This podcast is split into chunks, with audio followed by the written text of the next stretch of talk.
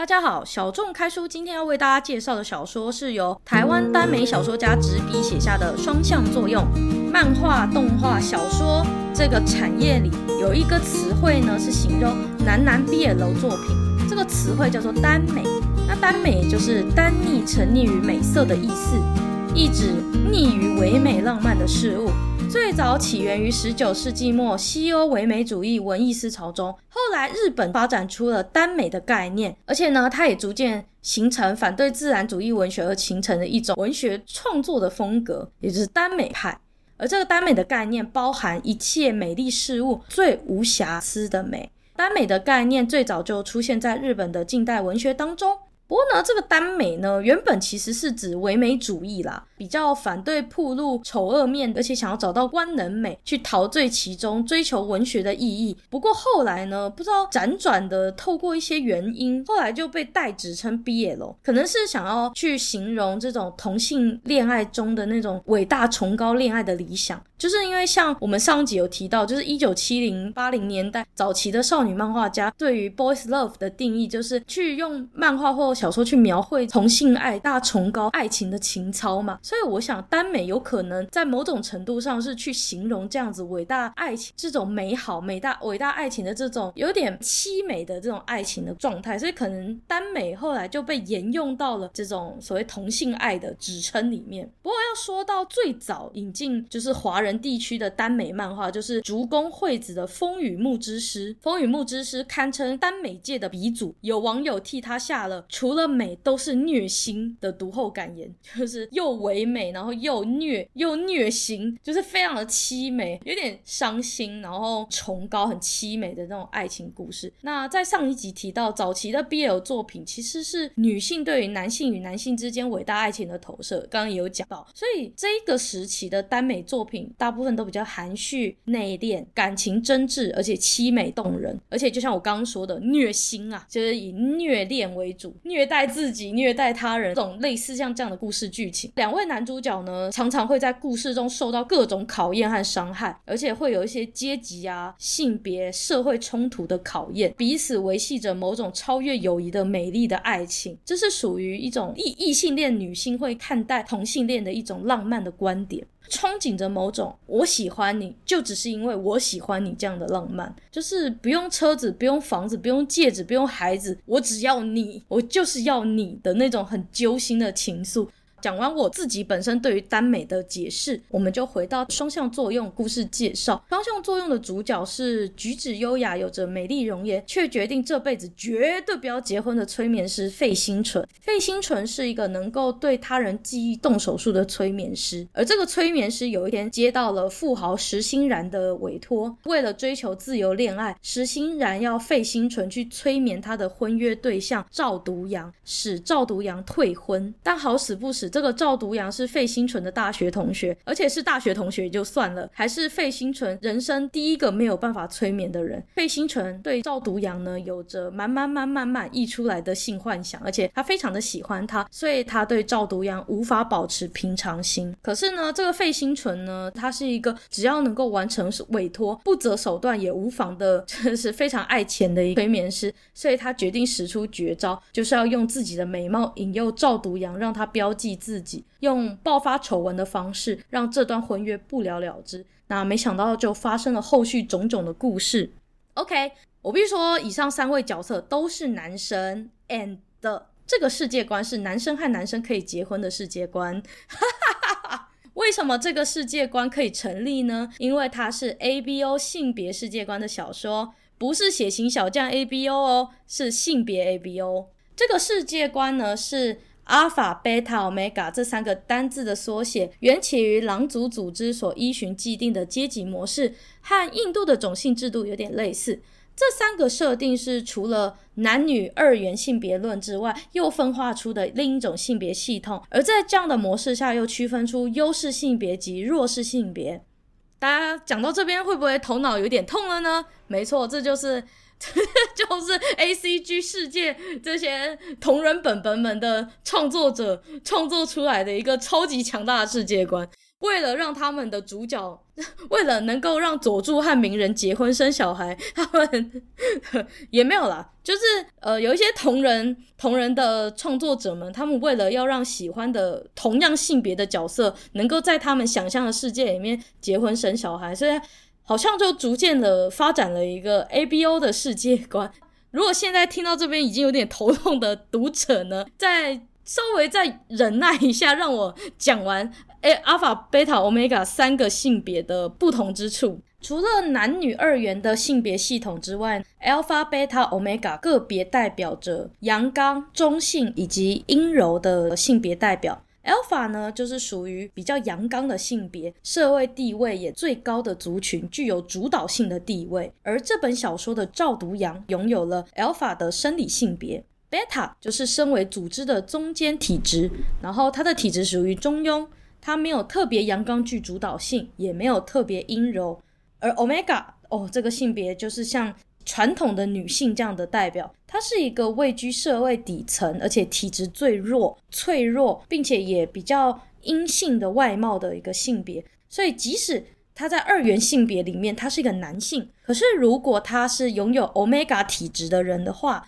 他也会变得比较阴柔，所以他可能会像是一个女性的外表，但是他是一个男性。他这个 Omega 呢，甚至是有可能他是拥有子宫的，即使他是男生，也有可能拥有子宫。那同样的，像我们刚刚提到的 Alpha，有可能女生拥有 Alpha，然后拥有所谓我们传统男性的阳具这件事情。所以呢，为什么在 ABO 的世界观里面，这个男生和男生、女生女生是可以结婚的？因为男生有可能他是 Alpha，然后另一方是 Omega。那女方有可能一个是 alpha，一个是 omega，那他们两个拥有不同的性征的时候，他们虽然在二元性别论里面他们是同个性别，可是当他们在 abo 性别论里面，他们是他们是拥有不同的性征的时候，也许他们就可以获得一个是子宫，一个是阳具，所以他们可以结婚，并且拥有自己的小孩。这样的世界观其实非常的有趣。而且他们这个世界观呢，会依据不同的 BL 或者不同的 GL 小说漫画的创作者的想法，会设定不同的发情期。象征优势的 Alpha 呢，会在象征弱势的 Omega 身上进行发情的标记，也就是他们会性交的意思啦。那一旦 Omega 被标记，Omega 陷入发情期，没有和他专属的那个 Alpha 上床的话，他就会死亡。这个设定就是在《双向作用》这本小说里面出现的。这本小说，它在故事当中所阐述的 Omega 是一个非常被主导的、很被动、很阴柔、很脆弱的地位。如果他没有这个 Alpha 的话，他就会死。这样子的设定很特别，是他的主角催眠师费星纯以及超级无敌有钱的大富豪石欣然，居然就是属于 Omega。在故事当中，这两个人很努力的想要力争上游，很努力的考进好大学，很努力的成为有钱人。可是他们背负着生来就处于弱势的 Omega 生理性别，他们一旦被 Alpha 标记之后，他们将成为阳性优势者宰制的对象。我觉得这部小说或这个 Omega 借故暗喻了现实社会当中男性对女性怀孕生子及道德枷锁所背负的这种生理弱势。在 ABO 的世界观里，无论你是性别是男生还是女生。就像我刚刚说的，只要身体拥有子宫或阳具，或者是拥有相应的器官，即使传统性别相同，也能够生小孩。那这个故事当中的石欣然就被当做了有钱家族之间交易的筹码，就很像古代贵族契约婚姻下被牺牲的女孩子，因为她是 Omega，即使她是一个这么有钱、这么有地位的人，可是她还是会被当做婚约牺牲的对象。他没有办法跟自己所爱的人结婚，所以这个石欣然他必须要去聘聘雇费星纯来催眠赵独阳，让赵独阳跟他不要结婚。所以赵独阳跟石欣然这个契约婚姻，其实透过 BL 方式去暗喻现实社会的这些这些性别的这种差异和冲突。那他只是用 BL 事件去假借了这一些而已。讲完这个小说的介绍之后，我们来谈谈 ABO 世界观的起源吧。我去网络上查了一下，吼，全世界第一篇 ABO 性别论的这个文呢，是源自于欧美的同人文，而这个二创作品的原作品是美国电视连续剧《Supernatural》，就是超自然档案。超自然档案是一个由灵异及超自然事件为主轴的电视剧，二零零五年开始播出。故事的主角是四海为家的两个兄弟山姆和迪恩。那他们开着一个老式的黑色雪佛兰羚羊，就是他们车子叫做羚羊。那穿梭在美国各处调查不可思议的事件，而且他们还会跟那个超自然力量，什么恶魔那些什么东西的去做战斗。这两个人呢，就被粉丝呢心中就是 默默的变成 CP 了。什么叫 CP？就是 couple。他们两个演员呢就被 CP CP 化了。该怎么说？就是有一些腐男腐女，他们会去想象两个很帅的男生在一起。然后有一些极端的腐男腐女，连橡皮擦和铅笔都可以腐。比如说啊，插入橡皮擦，对，然后就开始萌了。极端的腐女是连物品都可以萌。更何况，就是这两位演员都非常的帅，粉丝呢就将两位帅哥演员，一个是詹森阿克斯和贾德帕达里克，那这两个演员呢就进行了真人的同人创作。这两个演员就是超自然档案的兄弟嘛。那在第一篇的 ABO 同人中呢，这个詹森呢就 Jason 呢就被设定为 Omega，那这个贾德呢就被设定为 Alpha。这两个人呢就可以结婚生小孩了，对。那他们会，Omega 通常就是比较阴柔的，然后 Alpha 是比较阳刚的嘛。然后他们这个粉丝们呢就自动的把他们 CP 化了，就变成两个可以结婚生小孩。然后所谓的腐男腐女无国界，世界万万物皆可腐，就是这样。ACG 世界的这个想象呢，就延伸到了现实演员的 BL 幻象，于是呢，全世界就开始了这个 ABO 的世界观。那包含呢，其实台湾有很多帅气的小鲜肉演员啊，只要没有爆出花花边绯闻的，大概都会被腐男腐女认为就是。那应该是 gay 吧，这样，就是他们有的时候还会不小心，就是跟帅气男星配对啊。例如说，像现在有很有名的那个阿滴英文啊，阿滴英文不是也是帅帅的，有点可爱吗？然后就有一些腐男腐女就很疯狂啊，会把阿滴英文跟志祺七七放在一起。我说志祺七七结婚了啦，人家七七有老婆，好不好？然后还有啊，就是腐男腐女在他们的二创世界里面，就是无论什么都可以腐啊。就像我刚刚说的，极端一点，橡皮擦和铅笔都可以腐了。橡皮擦和自动铅笔，还有铅笔和自动铅笔都可以写一个写一个，就是 就是一个腐腐的故事了。不准跟我抢橡皮擦，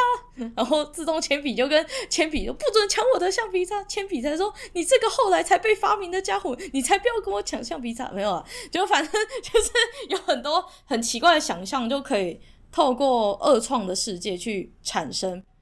哦，我永远都记得一件事情，就是我的有一个腐女的朋友，超好笑的，他就看到飞轮海的吴尊，诶，大家知道飞轮海的吴尊吧？就是那个帅帅的。然后长得有点像女生的吴尊，口天吴，然后尊是那个尊重的尊嘛。吴尊，虽然我不知道马来西亚或加拿大的朋友有没有知道吴尊，但台湾吴尊有一段时间还蛮有名的。那飞魂海的吴尊呢，有一次就新闻就报道说他已经结婚了，而且他是跟女生结婚，然后甚至生了一个女儿。然后那时候我的那个腐女朋友超激动的，他就说他不是。Gay 吗？那个吴尊不是一脸 Omega 的样子吗？然 后怎么会跟女生结婚？他还生小孩了。他一直在期待吴尊跟男生结婚。我叫我同学冷静，哦，同学你冷静点，这样。我叫我同学冷静。哦，不过说实在的，台湾现在确实是可以男生和男生结婚，就是，come on，我们台湾已经可以结婚了，就突然突然提到这件事情。呃，所以现在台湾的腐女应该会更开心，因为真的可以男生和男生结婚，女生和女生结婚。当然，多元性别的婚姻是在台湾已经可以成立了。Anyway，反正 反正台湾部分的腐女是蛮激动的，就是他们会自动的把一些世界里面同样性别的人凑在一起，所以他们有的时候看到帅气的演员，他们第一个想法不是花边绯闻，而是诶，他应该是 gay 吧。花边绯闻就像一些男生吧，好，那回到正题，就是 ABO 设定啊，就是这个世界观，其实早期是用于耽美的同人小说。也就是说，当有一些漫画或小说有两个男的角色，或有两个女生角色成为 couple，就是成为 CP 的潜潜力股的时候呢，有些粉丝就会把他们二次创作成男男恋爱的主题。就像我刚刚说的啊，就是有《火影忍者》里面的宇智波佐助和漩涡鸣人，他们两个在一起，甚至结婚生小孩。但是，当然事实证明呢，原作者的佐佐助呢和原作者所写下漩涡鸣人，当然是跟女生结婚。但是呢，在 ABO 的世界里面，或者是在呃一些同人二创的世界里面，他们还是觉得宇智波佐助跟鸣人才是一对。那 ABO 的设定呢，就让这些小众的创作者们能够让他们喜欢的角色能够结婚生小孩，所以就带入了这样的设定。这几年来呢，ABO 的世界观就开始渐渐的连原创小说也带入这样的世界观。像我们今天所讲的这个林娟老师所写的《双向作用》，他就是把小众的这个 ABO 的性别世界论呢，加入到他自己的小说创作当中。甚至现在听说啦，有一些大陆的这个男女配对的言情小说，也开始把 Omega 和 Alpha 和 Beta 的这样的世界观带入到普通的言情小说。我觉得也蛮有趣的诶，因为我我就想象说，如果有一天有一个小说，两个彼此相爱的男女，但是他们的生理性别都是 Omega 或都是 Alpha，也就是说他们反过来了，他们是一对异性恋。可是他们的生理性别是同样的，所以他们没有办法生小孩。那这样子很冲突感，而且超越传统二元性别的创作，其实也挺有趣的。搞不好也可以成为一个新的创作的创作的方向。他们探讨的主题又更加的不一样。那依照不同的作者设定呢，其实每一个人的 ABO 性征出现的时间也不一样。有些作家会说，一出生就知道自己是 alpha、beta 或 omega。可是有一些作家的笔下是设定说，呃，人是成长到某一个阶段才开始分化生理性别。但是无论是一出生就注定性性别，还是后天才产生性别，每位作家都试图在 ABO 世界观中打造属于角色本身面临的冲突与挣扎。每一位创作者所建立的世界观都不太一样。现在这个设定在整个文学世界是非常小众的，可是，在 BL 或女女百合像的这个 ACG 的创作世界里面，ABO 设定已经可以说是百花齐放。不过，并不是所有的创作者都喜欢这样的设定哦。其实还是有很多小说、漫画和游戏，他们还是喜欢普通的剧情、普通的 BL、普通的 GL，或者是普通的这个男女异性恋。所以并不是说每一个人都喜欢，像我们上一集有介绍的中村明日美子，据我现在所看到的，也没有 B A B O 的世界观。其实啊，就像我在上一集所说的，无论是什么世世界观、什么性向，谁爱谁，谁恨谁，最终故事都走向一个本质，就是这个故事到底有没有吸引力？跨越性向、跨越世界观，却依旧使我们能与主角。共同体验那酸甜苦辣的情感，并产生同感，就会是好故事。好啦，那亲爱的各位大大，如果对今天的节目内容感兴趣的话，就拿起你的新台币，去博客来网络书店把这套书下架吧。这个林娟老师的双向作用，它全套只有三本，而且本本香艳可口，激情四射。不过要提醒哦，这个满十八岁才能够看哦。不过呢，我从高中的时候就意识到一件事情，就是男高中生的黄色笑话和女女高中生手里的同人本本，那个色情的等级是完全不同的。女生要情色起来，男生完全不是同一个档次。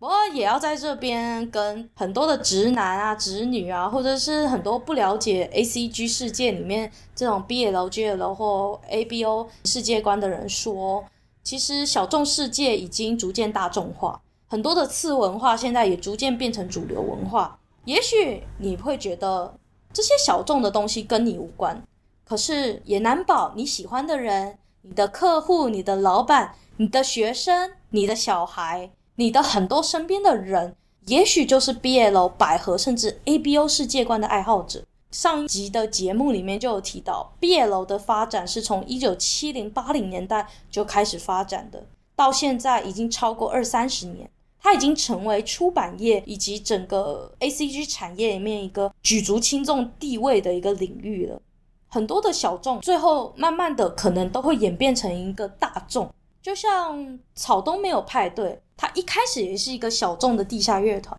五月天也是一个地下的小众乐团。原本脱口秀也是一个很小众的东西，可是伯恩夜夜秀、卡米蒂、Two Three Comedy、达康好呃好了啦，达康达康达康这些脱口秀甚至是漫才的创作者，他们在一开始在台湾都是小众，可是现在都慢慢的开始占据娱乐及影音的串流平台，甚至已经有他们自己的获利模式。然后现在我们大家都在听的 Podcast。在二零一九年甚至二零一五年的时候，其实他们就已经以一个小众的方式存在了，而现在也逐渐的开始大众化。所以不要再跟我说这个东西太小众，我没兴趣知道。这个东西跟我无关，但是其实有可能它就跟你有关，只是你不知道。其实敞开自己去多知道一个东西，一点伤害都没有。你就只是需要去翻开林娟的双向作用，去了解一个小众的世界，就这样就好了。台湾的轻小说真的很需要有人去购买，因为我真的感受到台湾出版业的萎缩，所以我现在很经常的买书，是因为这些创作者真的很需要被支持。大家如果对这种同性恋也可以怀孕生子的奇特世界观有兴趣，我相信林娟老师的双向作用正值得你来一探究竟。就像我上一集说的，我们可以不喜欢，但我们永远要对这个世界的事物充满好奇，充满好奇，充满探究的心。也许我们就会迎来一个不可思议美好的机会，也说不定呢。开拓自己的可能性，尊重各式各样的人事物，拿下有色的眼镜，也许我们就可以带来一些很厉害的机会哟。很高兴能够在你的耳朵里面遇见你，赶快去买台湾的轻小说吧。我们下次见，拜拜。